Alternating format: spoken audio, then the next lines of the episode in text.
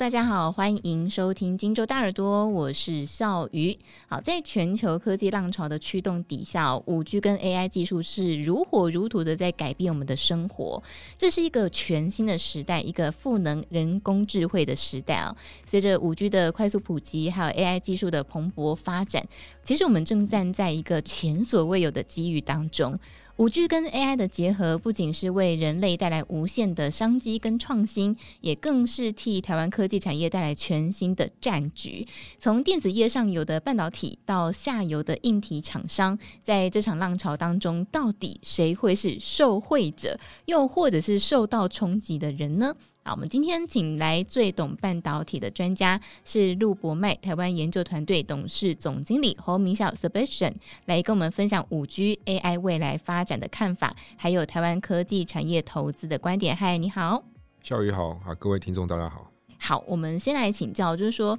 ChatGPT 呢，掀起全球的 AI 狂潮哦，就是连国内也开始出现了 AI 的主播为大家来播报气象。那说到这个 AI 浪潮的推动，近期美台科技龙头股价出现了惊人的涨势，请问这真的是有机之谈，是有基本面的反弹吗？还是是一时热潮呢？这个生成式 AI 有什么样的厉害之处？有什么样的商机？我先从生成式 AI 这个技术先谈起，好，让大家知道说它的技术背景，还有它的厉害之处在哪里。后面再谈一下商机，还有这个到底是有机之谈还是无稽之谈呢？在讲甚至是 AI 之前，我们先聊一下 AI 哦。那 AI 的技术其实对人工智慧，在一七一八年的时候就有热潮过了。这一次可能又是另外一波热潮，但是这一次的 AI 的热潮跟一七年那一次的 AI 的热潮，其实里面的 AI 是不太一样的。嗯，当时的 AI 其实就是我们所谓的传统的 AI，基本上就是你问机器或是你问电脑一个问题，它就是回答你一个答案，然后就到此为止。但是生成式 AI 不是只是说它有这样的一个知识，或者说它有这样的资料库可以回答你的问题，而是说它还有创造力的功能，它还有整合、融会贯通的功能。不只是问他一个点的问题，你可以请他做一件事情，叫他帮你写一个文案，或是写一篇论文，或给他一些人事实地物，他就可以帮你串成一连串的故事出来。对。甚至你可以继续跟他对话，他可以根据你的问题对话的内容，然后再去思考，哎，你可能会想要知道什么样的答案。所以我想，生成式 AI 它跟传统式 AI 之间的差别，这大家就可以体会出来，它的可能性就是有多大。像我刚刚提到，譬如说，你可以请他写论文，你可以请他翻译，你可以请他生成一个宣传的文案，或是等等等的各种不同的都有可能，然后应用到各行各业都有不同的可能性。就它的应用就可以落地了。嗯，哦，那我觉得一个技术它的应用能不能落地是关键。一旦可以落地的话，那它的商机其实就有无限大的可能。尤其是这个甚至是哎，它可以遍布到各行各业。你想得到的，不是只是我们所知道的，像美国的这些科技巨头，他们拥有这样的技术，而是说这样的技术会被各种行业的公司去导入。无论是你是做食品饮料业，你是做运输业的，你是做医疗的，你是做科技的，你是做传统的，全部都可以导入这种生成式 AI 的技术，反映到现在的股市上面的热潮。然后呢，因为各行各业都可以去来导入这生成式 AI，那也确实是我们观察到。各个公司其实都有投入各种不同的专案，对。但是你要让你自己的企业，或是你有一个机器，你有一个模型，它是很聪明的，你必须要有一个东西去训练它，就像我们教小孩子一样，我们要送他去念书，送他去补习，补很多才艺一样，你要有这样的一个教导或是训练模型或是机器的一个过程。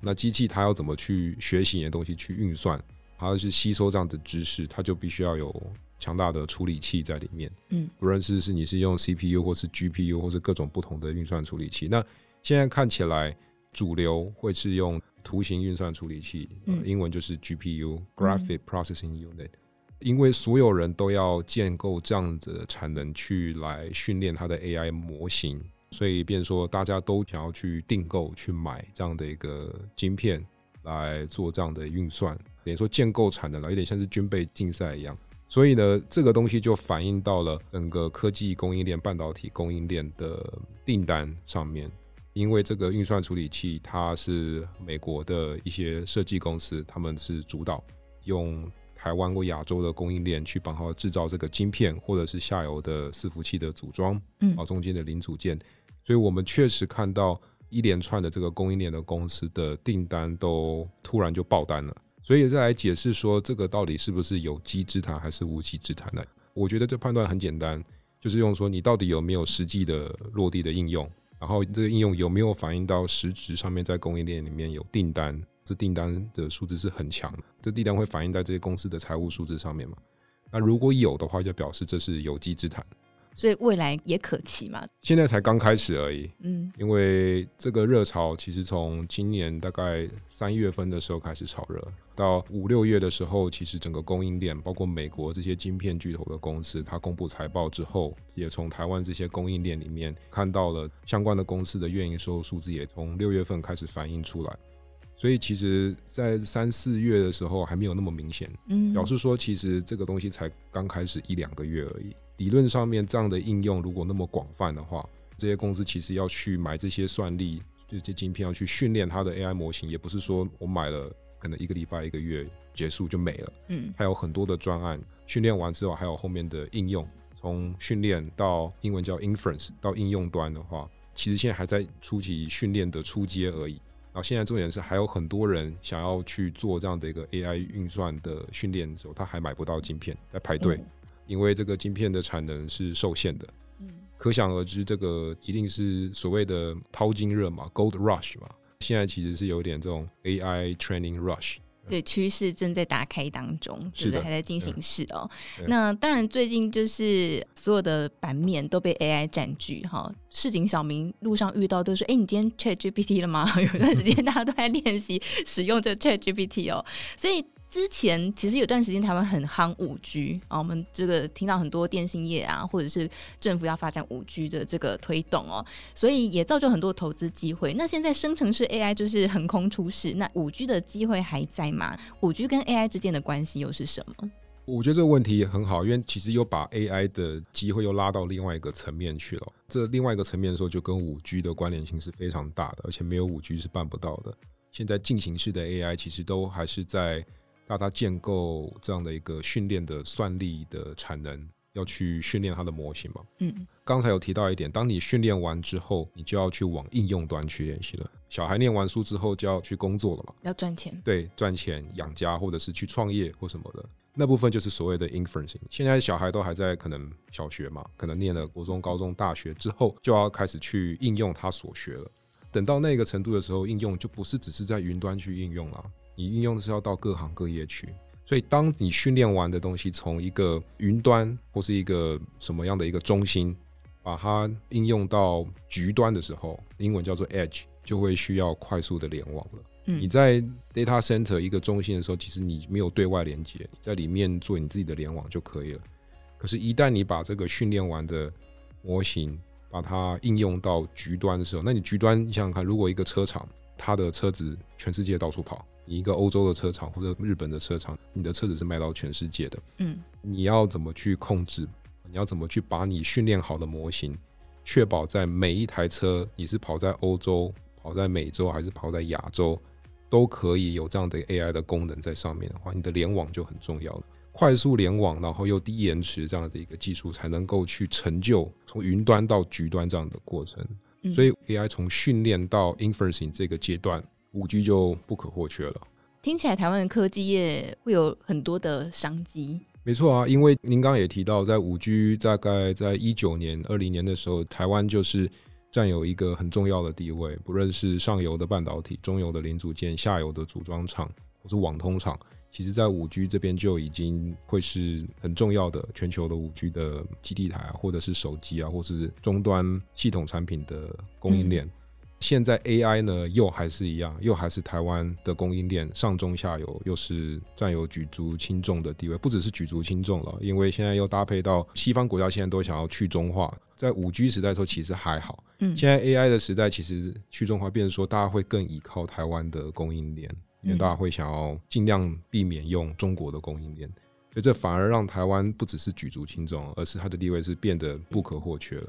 所以，我们刚刚有稍微略带提到，它有很多的商机嘛。那你自己观察，五 G 加成 AI 之后，对台湾科技业会有哪些的机会呢？像刚刚我们大概有提到了，机会其实是非常大的，因为你五 G 这也算是一个网络的系统，可以确保连接不会断线。嗯 AI 它其实本身是一个核心技术，但是它可以应用到各种不同的产业、各种不同的应用上面。等于说 AI 就是很聪明的计算，然后你又有运算，这样的合在起来，其实有非常无限想象的空间。譬如说前几年很红的元宇宙，或者是区块链，都热过一阵子，后来大家可能会去怀疑说，就只是一个假象，或者是一个 hype 而已，结束后就没有了。但是我觉得，只是时间还没有到。一旦你有很强的联网技术，搭配很强的运算的技术，也是很聪明的运算技术的时候，其实你可以去 enable 去让之前元宇宙的这样的一个应用，或者是区块链，因为区块链是分散式的计算嘛，也是要到局端终端去运算的这样的一个技术，其实就有办法去实现，而可以办法去加速。嗯，而且之前大家元宇宙想说，诶，没有什么太多的应用啊，可是因为你有这样的一个计算跟联网的技术合在一起的时候，其实就可以让元宇宙的技术去更多的实现。所以除了 Chat GPT 之外，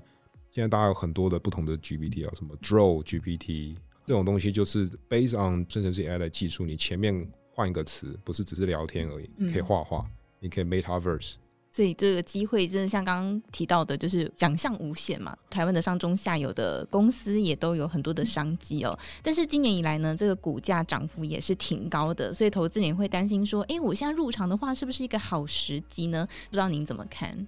如果我拉长一点来看，如果这个 AI 的趋势才